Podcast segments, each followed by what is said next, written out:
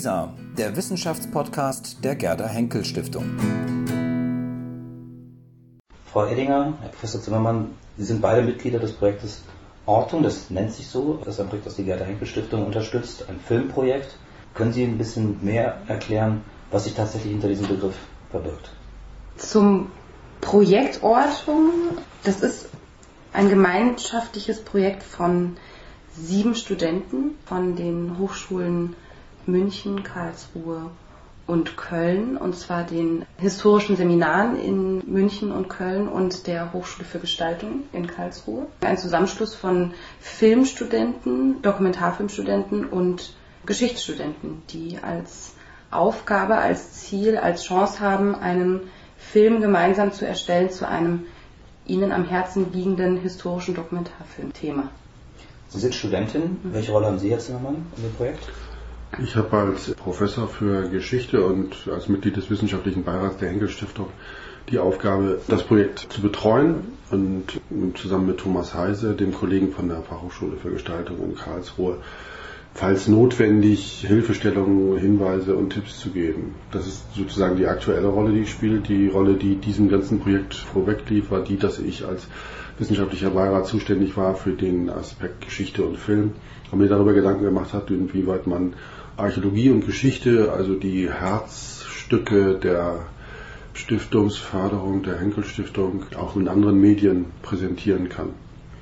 Und dazu hat die Stiftung unterschiedliche Initiativen ergriffen, unter anderem eben halt auch den geförderten Projekten die Möglichkeit gegeben, eigene Filme herzustellen, bearbeiten zu lassen und auf dem Portal Lisa bereitzustellen um ihre Arbeit vorzustellen. Und dabei ist uns aufgefallen, dass die dabei gewählten Formate nicht unbedingt dem entsprechen, was wir uns ursprünglich erhofft hatten. Wir hatten uns erhofft, dass wenn Wissenschaftler selbst die Möglichkeit haben, ihre Arbeit darzustellen, dass sie andere Formate wählen als die, die man aus Fernsehen und aus gängigen Medien kennt und auch neue Formen entwickeln. Und diese Hoffnung hat sich nicht erfüllt und daraus ist dann die Überlegung entstanden, dass man zusammen mit Thomas Heise, der ja sehr erfahrener und sehr bekannter Dokumentarfilmer ist, neue Wege geht und mal auslotet, ob nicht auch Formate entwickelt werden können, die diesen üblichen Formaten sozusagen gegen den Strich laufen. Der Begriff Ortung, was ist der Gegenstand dieses Begriffes oder Ihres Projektes? Worum geht es genau? Ja, also wir haben uns grundsätzlich natürlich die Frage gestellt, weil wir ja völlige Themenfreiheit hatten, mit was kann man sich denn beschäftigen und eine Methode, die sowohl den Historikern als auch den Archäologen als auch den Dokumentarfilmern nicht ganz fremd ist und wir da einen gemeinsamen Nenner gefunden haben, ist, sich einen bestimmten Ort eben zu suchen und auf den zu konzentrieren, diesen Ort in verschiedenen Dimensionen, Facetten anzuschauen. Und ja, dadurch ist einmal dieser Projektname Ortung entstanden und so ist auch der Gegenstand unseres Films entstanden, dass wir uns eben mit einem bestimmten Ort in der Bundesrepublik auseinandergesetzt haben und immer noch auseinandersetzen. Was ist das für ein Ort? Das ist ein Dorf in der Provinz der Schwäbischen Alb, der seit rund 100 Jahren sehr eng mit den verschiedensten militärischen Institutionen verknüpfte Geschichte hat. Also die Geschichte beginnt ungefähr ein, ja, ein paar Monate vor Ausbruch des Ersten Weltkrieges und ähm, wir erzählen sie im Endeffekt oder wir versuchen sie bis zu dem heutigen Tag zu Ende zu erzählen nachdem der Ort bis heute ein sehr großer und wichtiger Bundeswehrstandort ist. Wie sind Sie gerade auf diesen Ort gekommen? Haben Sie da Vorrecherchen gemacht? War das eher Zufall? Von vielem allem. Wie gesagt, der Ort liegt auf der Schwäbischen Alb. Das ist auch ein Ort, wenn man in Baden-Württemberg lebt, vielleicht auch schon mal kennengelernt hat, mal dran vorbeigekommen ist. Wir haben über die Studenten in Karlsruhe kannten einige von denen diesen Ort auch schon und wir haben uns über viele Themen vorab Gedanken gemacht. Also ich glaube, unsere Themenfindungsphase hat ungefähr vier Monate gedauert, bis wir uns dann tatsächlich auf dieses Thema konzentriert haben. Und da haben schon auch einige Vorabrecherchen stattgefunden, sind auch mehrfach erstmal dahin gefahren, haben uns das angeschaut, haben geschaut, was für ein Potenzial hat der Ort, sowohl von geschichtswissenschaftlicher Seite als auch von filmischer Seite. Und dann ist diese Entscheidung vor ungefähr einem Jahr auf diesen Ort und auf dieses Thema gefallen. Was macht den Ort so besonders? Gibt es etwas, was Sie auch vor Ort erlebt haben, was für Sie es interessant macht, gerade dort zu arbeiten? Das Besondere ist, also da kann ich jetzt natürlich auch nicht für alle Mitglieder der Gruppe sprechen. Ich denke, dass wir da uns im Großen und Ganzen einig sind. Jeder hat wahrscheinlich seinen eigenen Punkt auch noch, was ihn besonders daran reizt. Was ich ganz besonders spannend finde, ist, dass man eben nicht große bundesdeutsche Geschichte erzählen muss, um einen interessanten Sachverhalt zu erzählen, sondern man kann tatsächlich auf dieser mikrobisch kleinen lokalen Ebene Aspekte der deutschen Vergangenheit erzählen, analysieren, erörtern, aus verschiedenen Blickwinkeln beleuchten, die deswegen nicht weniger relevant sein können, sondern gerade sozusagen auf mikrogeschichtlicher Ebene ganz besonders spannend und man hat einen sehr großen Zugewinn, wenn man sich auf so einer kleinen lokalen Ebene mit einer Geschichte beschäftigt, viel mehr vielleicht, als wenn man sich nur so die großen politischen Ereignisgeschichten anschaut. Was lässt Sie hoffen, Herr Zimmermann, dass aus diesem Projekt, das Sujet ist auch wiederum recht klassisch, man hat einen Ort, den man historisch versucht irgendwie aufzudröseln. Was gibt Ihnen Hoffnung, dass daraus etwas anderes herauskommt, als das, was Sie eben schon angesprochen haben, dieses klassische Fernsehformat im Thema Geschichte oder Archäologie? Die Hoffnung gründet sich auf zwei Dinge. Das eine ist, und das ist etwas, was im Grunde genommen auch wirklich einmalig ist und dass dieses Projekt aus vielen anderen Sachen heraushebt, ist, dass die Studierenden, die dieses Projekt in Angriff genommen haben, ein Budget bekommen haben und keinerlei inhaltliche und sonstige Vorgaben, was sie damit machen. Und das ist etwas, was es heute in der Filmproduktion, in der Fernsehproduktion in dieser Form ja nirgendwo gibt, sondern da gibt es immer Vorgaben, es gibt Formate, es gibt Erwartungen an den Schnitt, es gibt Erwartungen an die Unterlegung mit Musik und anderen Dingen. In diesem Fall ist es nun so, dass die Studierenden vollkommen frei sind in dem, was sie tun und deshalb auch ganz neue Sachen entwickeln können. Das ist das eine, was mich erwarten lässt, dass da was Interessantes bei rauskommt. Das zweite ist die Zusammensetzung der Gruppe selbst, weil ich die Beobachtung gemacht habe, seit das Projekt läuft, dass wir das Glück hatten, sieben Leute zu finden, die nicht nur ausgesprochen gut miteinander harmonieren, sondern auch ausgesprochen intelligent und mit wachem Blick für die Dinge, die man in diesem Zusammenhang machen kann, an das Projekt rangegangen sind sodass man von vornherein schon sehen konnte, dass da nun also nicht das zu erwarten ist, was gemeinhin jemand, der sozusagen unbedarft an so ein Projekt rangesetzt wird, dann produzieren würde, entsteht, sondern dass etwas Neues entsteht und dass auch etwas entsteht, was gegen die üblichen Seekonventionen dann letztendlich auch im Film dargestellt wird. Das hängt natürlich auch damit zusammen, dass mit Thomas Heise ein sehr erfahrener und teilweise auch sehr sperriger Berater an die Seite gestellt ist, der zum einen eben dafür sorgt, dass wirklich intensiv und mit Zeitdruck und ähnlichem an dieser Sache gearbeitet wird und der aber auch eben jemand ist, der sehr penetrant nachfragen kann, was man eigentlich mit dem machen will, was man da zeigt. Und das ist eine sehr interessante Kombination. Die Filmstudierenden, die dabei sind, kennen ihren Betreuer natürlich schon sehr gut und wissen auch, wie der arbeitet, sind aber auf der anderen Seite in dem, was sie selbst tun, sehr selbstständig und verfolgen ihren eigenen Weg. Und für die Studierenden der Geschichte ist es halt interessant, in Kooperation mit diesen eigenständigen und ungewöhnlichen Filmleuten, also sozusagen im Gesamtspektrum der Filmschaffenden, der ungewöhnlichen Filmleuten, selbst mal zu überprüfen, wie man mit historischem Material im Bild umgeht und wie man möglicherweise auch durch die Herstellung von Bildern seinerseits historisches Material herstellt. Thomas Heise hat im Hinblick auf seine eigene Arbeit immer so ein bisschen davon gesprochen, es sei eine Archäologie der menschlichen Existenz. Und das hat zum einen eben mal zu tun mit Grabung und der Suche sozusagen nach Zeichen und Überresten der menschlichen Existenz. Das ist das eine. Das zweite aber auch gleichzeitig über diese Archäologie und über diese Suche Material zur Verfügung zu stellen, das wiederum selbst Archiv von Geschichte sein kann. Und das ist ein anderer sehr interessanter Aspekt des Projektes, also dass man nicht nur sozusagen eine Geschichte eines Ortes nacherzählt, sondern dass man gleichzeitig, indem man die Leute aus dem Dorf selbst zu Wort kommen lässt, Material schafft, das wiederum selbst für Historiker interessant sein kann, für Auswertungen und für weitergehende Fragestellungen. Sie haben das eingangs auch gesagt, die Gerda Henkel Stiftung hat einen Schwerpunkt im Bereich Geschichte und Film. Sie haben auch bereits gesagt, dass das gängige Format, was man aus dem Fernsehen beispielsweise kennt, nicht unbedingt immer geeignet ist, um einen historischen Stoff oder einen archäologischen Stoff auch wirklich mit wissenschaftlicher Seriosität rüberzubringen. Was müsste für Sie eigentlich dazugehören, damit man einen guten historischen Film hinbekommt? Also was sind so die Inkredenzien eines guten dokumentarischen Films für die Bereiche Geschichte, Archäologie? Das ist ganz schwierig zu sagen. Da habe ich gar kein äh, konkretes Format im Kopf. Äh, das geht nur einfach darum, dass man aus dem Alltag eines Historikers oder aus dem Alltag einer Person, die wissenschaftlich arbeitet, nur sagen kann, dass all das, was man an Geschichte und an historischem Geschehen rekonstruiert, immer nur ein Teil der Wirklichkeit ist, die vor einer gewissen Zeit existierte. Das ist sozusagen die Grundbedingung historischen Forschens, dass man sich immer darüber im Klaren ist, dass man nur einen winzigen Bruchteil überhaupt zu Gesicht bekommt und rekonstruieren kann.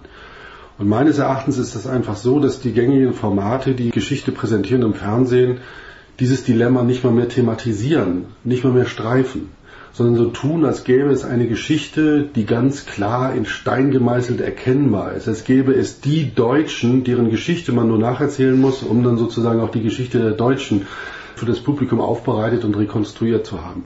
Und das ist ein ganz falsches Geschichtsbild, mit dem jemand, der wissenschaftlich als Historiker arbeitet, nichts anfangen kann.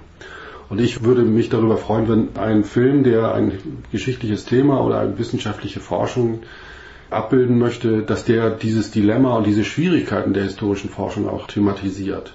Und das heißt auch, dass man thematisiert, dass jedes Erzählen und all das, was gewissermaßen versucht, Ordnung in die Geschichte zu bringen, nicht mehr sein kann als ein Entwurf und möglicherweise sogar ein Entwurf ist, der in der Form dieser Erzählung vollkommen an der Realität vorbeigeht. Das Problem ist, dass wir als Menschen ein psychologisches Grundproblem haben, das Robert Musil, den Mann ohne Eigenschaften, sehr schön auf den Punkt gebracht hat. Da gibt es eine Stelle in diesem Roman, wo er reflektiert über die Erzählung und er schreibt da an dieser Stelle, dass der Mensch sozusagen in der Wirklichkeit hin und her geworfen ist und orientierungslos ist. Und sobald jemand das, was der Mensch draußen sieht und wahrnimmt, in eine Erzählung packt, hat der Mensch das Gefühl, es war ihm warm im Bauch und es schien ihm die Sonne auf den Magen, weil er plötzlich sich wohlfühlt und eine Orientierung hat.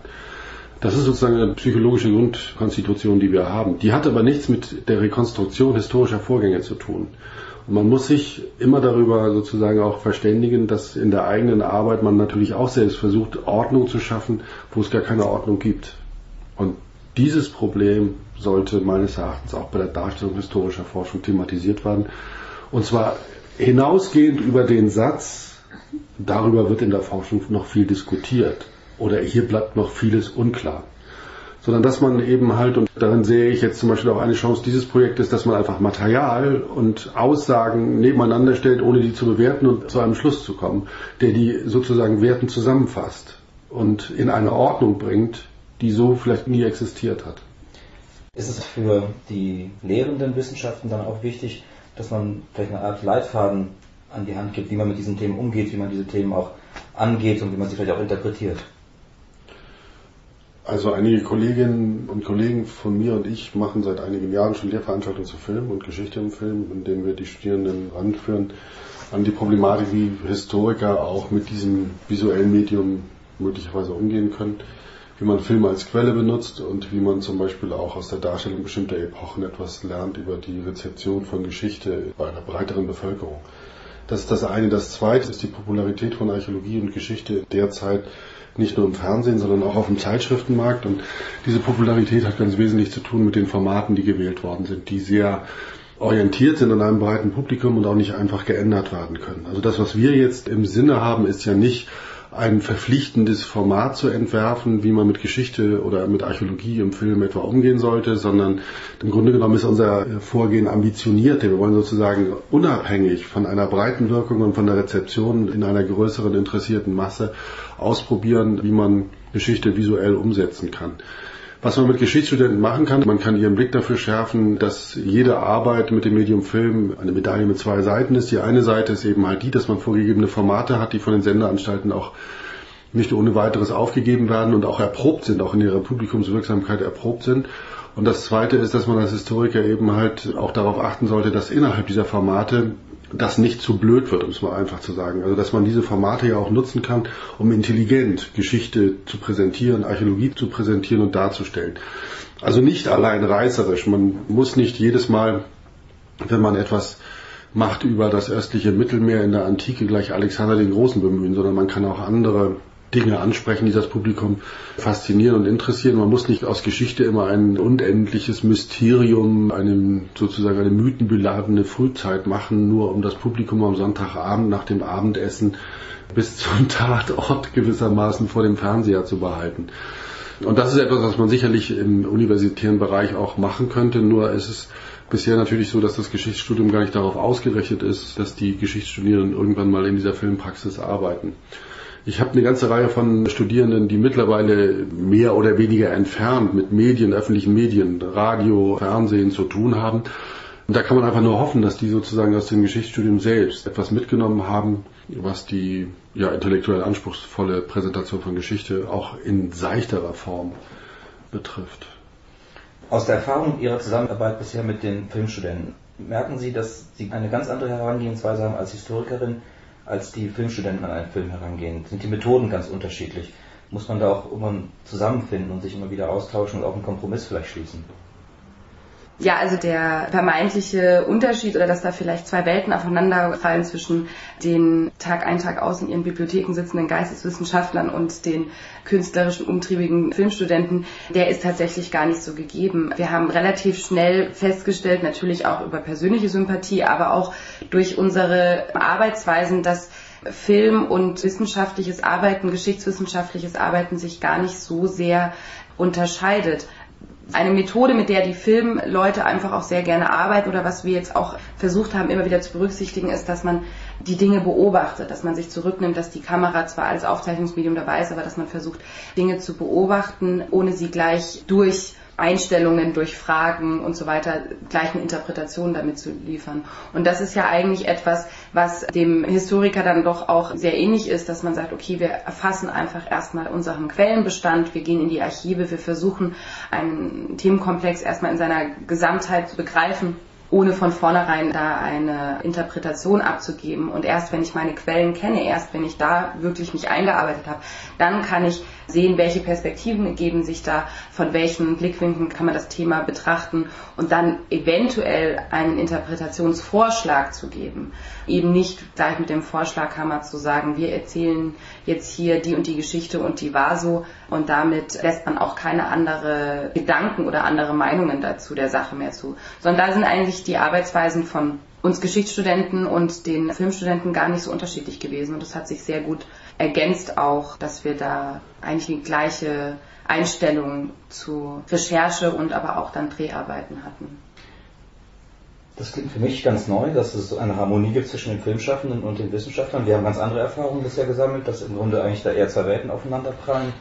Die Filmleute haben ganz andere Bedürfnisse und auf ganz andere Dinge, auf die sie achten. Die Wissenschaftler wiederum stehen auf einer ganz anderen Seite. Für mich klingt das doch sehr Ja, das, das hat, glaube ich, auch aber ganz wesentlich damit zu tun, wie diese Gruppe zusammengesetzt ist. Also ich glaube, dass Wissenschaftler und Filmschaffende treffen immer sozusagen dann in einer problematischen Form aufeinander, wenn die Filmschaffenden sich auf technische Fragen sozusagen konzentrieren und darauf, dass sie mit einem bestimmten Handwerk kommen und dieses Handwerk zur Verfügung stellen, um bestimmte Arbeiten anderer und so weiter abzubilden. In diesem Fall ist das ja was anderes. Die Filmleute, die wir haben, kommen sehr stark aus dem Bereich des Dokumentarfilms. Das heißt, der Abbildung von Wirklichkeit, der Abbildung von bestimmten Aspekten von Wirklichkeit und sind viel stärker schon von sich aus mit inhaltlichen Problemen, mit der Frage des Erzählens von Schicksalen, des Erzählens von Orten und anderen Dingen befasst gewesen, sodass die Reibungsverluste da viel geringer waren. Aber das hat eben halt auch damit zu tun, dass dass Thomas Heise, der das sozusagen von der Filmseite mit betreut, aus dieser Richtung kommt. Wenn wir jemanden von der Filmhochschule in München genommen hätten, der vor allen Dingen Leute ausbildet für bestimmte Fernsehformate, hätten wir große Probleme gehabt. Dann hätte dieses Projekt gar nicht zustande kommen können, weil die im Grunde genommen da in eine Richtung ausgebildet werden, die sehr stark auf diese Mainstream-Praxis kalkuliert ist, während wir sozusagen ja mit einer Fachhochschule zusammenarbeiten, die eher aus dem künstlerischen Bereich kommt. Also von daher schon eine viel größere Offenheit besteht, auch andere Formate auszuprobieren und andere Dinge irgendwie in Angriff zu nehmen. Und einige der Leute, die von der Filmseite beteiligt sind, haben ja auch schon gezeigt mit kleineren Filmprojekten, die sie gemacht haben, dass sie auch historische Stoffe bearbeiten und in mehr oder weniger anspruchsvoller Form auch versuchen umzusetzen. Welches Publikum haben Sie denn vor Augen, wenn Sie den Film produzieren, wenn Sie dabei sind, den Film zu erstellen? Was glauben Sie, an wen richtet sich der Film? Also ich denke, dass es überhaupt kein eingeschränktes oder kein Zielpublikum gibt. wenn Sie sich die Sehgewohnheiten anschauen von Leuten, die Dokumentarfilme angucken, die sich vielleicht Geschichtsdokus anschauen, das wird sich wahrscheinlich dann auf ein bestimmtes Klientel zuspitzen, was wir jetzt vielleicht nicht ausschließlich bedienen wollen. Aber wir machen eben auch nicht so eine Art von Film. Also ich denke schon, dass dieser Film auch sehr für junge Leute interessant sein kann, weil er eben nicht nur die Historie als ein in der Vergangenheit abgeschlossener Prozess behandelt, sondern viele Dinge, die wir versuchen zu berücksichtigen in diesem Film, bis in die Gegenwart reichen, auch sehr große Aktualität haben, bis hin eben zu Themen wie Bundeswehrreform, Afghanistan-Krieg. Ich denke, das sind Aspekte, die haben eine sehr große Aktualität, die auch vielleicht mehr als manche andere Themen oder manche andere Formate eine gewisse Zugänglichkeit schaffen für auch ein jüngeres Publikum. Aber grundsätzlich finde ich das auch nicht sinnvoll, ein Publikum in Altersgruppen oder in Interessensgruppen zu unterteilen. Ich denke, das macht keinen Sinn. Da versagt schon seit Jahrzehnten meiner Meinung nach die Quotenerhebung und das wird sich auch ähm, ähm, da nicht ändern. Entschuldigung. Ist das das Publikum, das Sie auch vor Augen haben? Also ein völlig offenes? Das ist völlig offen und es ist einfach so, dass man von vornherein eben auch gar nicht beabsichtigte, Geschichte zu verkaufen und sozusagen an den Mann oder an ein breites Publikum zu bringen, sondern dass man diejenigen, die sich für Geschichte interessieren, erreicht und denen vorführt, dass das nicht immer ganz so eingängig sein muss, wie man das in anderen Formaten vielleicht gewohnt ist. Und dass auch die Beschäftigung mit Geschichte ein bisschen voraussetzt, dass man bereit ist, auch nicht nur die Zeit des Sehens zu investieren, sondern auch sozusagen seinen Intellekt mit einspannen muss, um das zu verstehen, was man da sieht. Und es ist nicht alles schon fertig und mit fertigen Interpretationen und mit Zusammenfassung und Überleitung und so weiter alles erklärt wird, so dass das im Grunde genommen vorbeirauscht und man am Ende das Gefühl hat, ja, es ist mir jetzt eine Geschichte erzählt worden, die ist so vielleicht richtig oder auch nicht, sondern dass man selbst auf Spurensuche geht und versucht zu ergründen, wie die Geschichte so eines Ortes war und welche Facetten die möglicherweise hat. Und ohne dass mir das jemand im Grunde genommen schon auf dem Silbertablett serviert. Und das ist etwas, was natürlich auch ein gewisser Luxus in so einem Projekt ist, dass man eben halt gar nicht sozusagen die große Masse im Blick hat. Und wir haben in der Henkel Stiftung, als wir uns über diese kleinen Videoformate ausgetauscht haben, auch verschiedene Produktionsfirmen eingeladen, unter anderem sehr erfolgreiche Produktionsfirmen und ich erinnere mich an eine Produktionsfirma, die auch für große Fernsehformate verantwortlich ist, die völliges Unverständnis gezeigt hat, dass man nicht ein breites Publikum erreichen will und dass das nicht sozusagen der Leitsatz ist, der über allen steht. Die können nur so denken, die können nicht verstehen, dass man nicht viele Leute erreichen will. Natürlich will man viele Leute erreichen, aber das möchte man nicht, indem man sozusagen hin zu uns Kunst irgendwie abholt äh, mit den Bedürfnissen, die er hat und die das Fernsehen bei ihnen produziert hat, sondern man möchte möglichst viele Leute erreichen, die eben sehen, dass diese Formate spannend sein können, interessant sein können und mal etwas ganz Neues präsentieren, was einen möglicherweise auch nicht so schnell aus dem Kopf geht. Das ist ja so, dass solche Filme viel nachdrücklicher auf den Erinnerungen bleiben als die gängigen Formate. Und jeder kennt das vom Zappen, wenn man auch durch anspruchsvolle Sender wie Arte oder sowas zappt. Man hat innerhalb von wenigen Sekunden erkennt man das Format, das da gerade präsentiert wird und überlegt sich dann, gucke ich mir jetzt diese Art von Dokumentation an oder gucke ich das nicht? Und das geht vielleicht ein bisschen gegen all diese Sachen und das ist, wie gesagt, das ist ein Experiment. Und wir werden sehen, was da daraus wird. Dann bedanke ich mich sehr für das Gespräch. Frau Edinger, Herr Professor Zimmermann, vielen Dank. Danke. Bitte.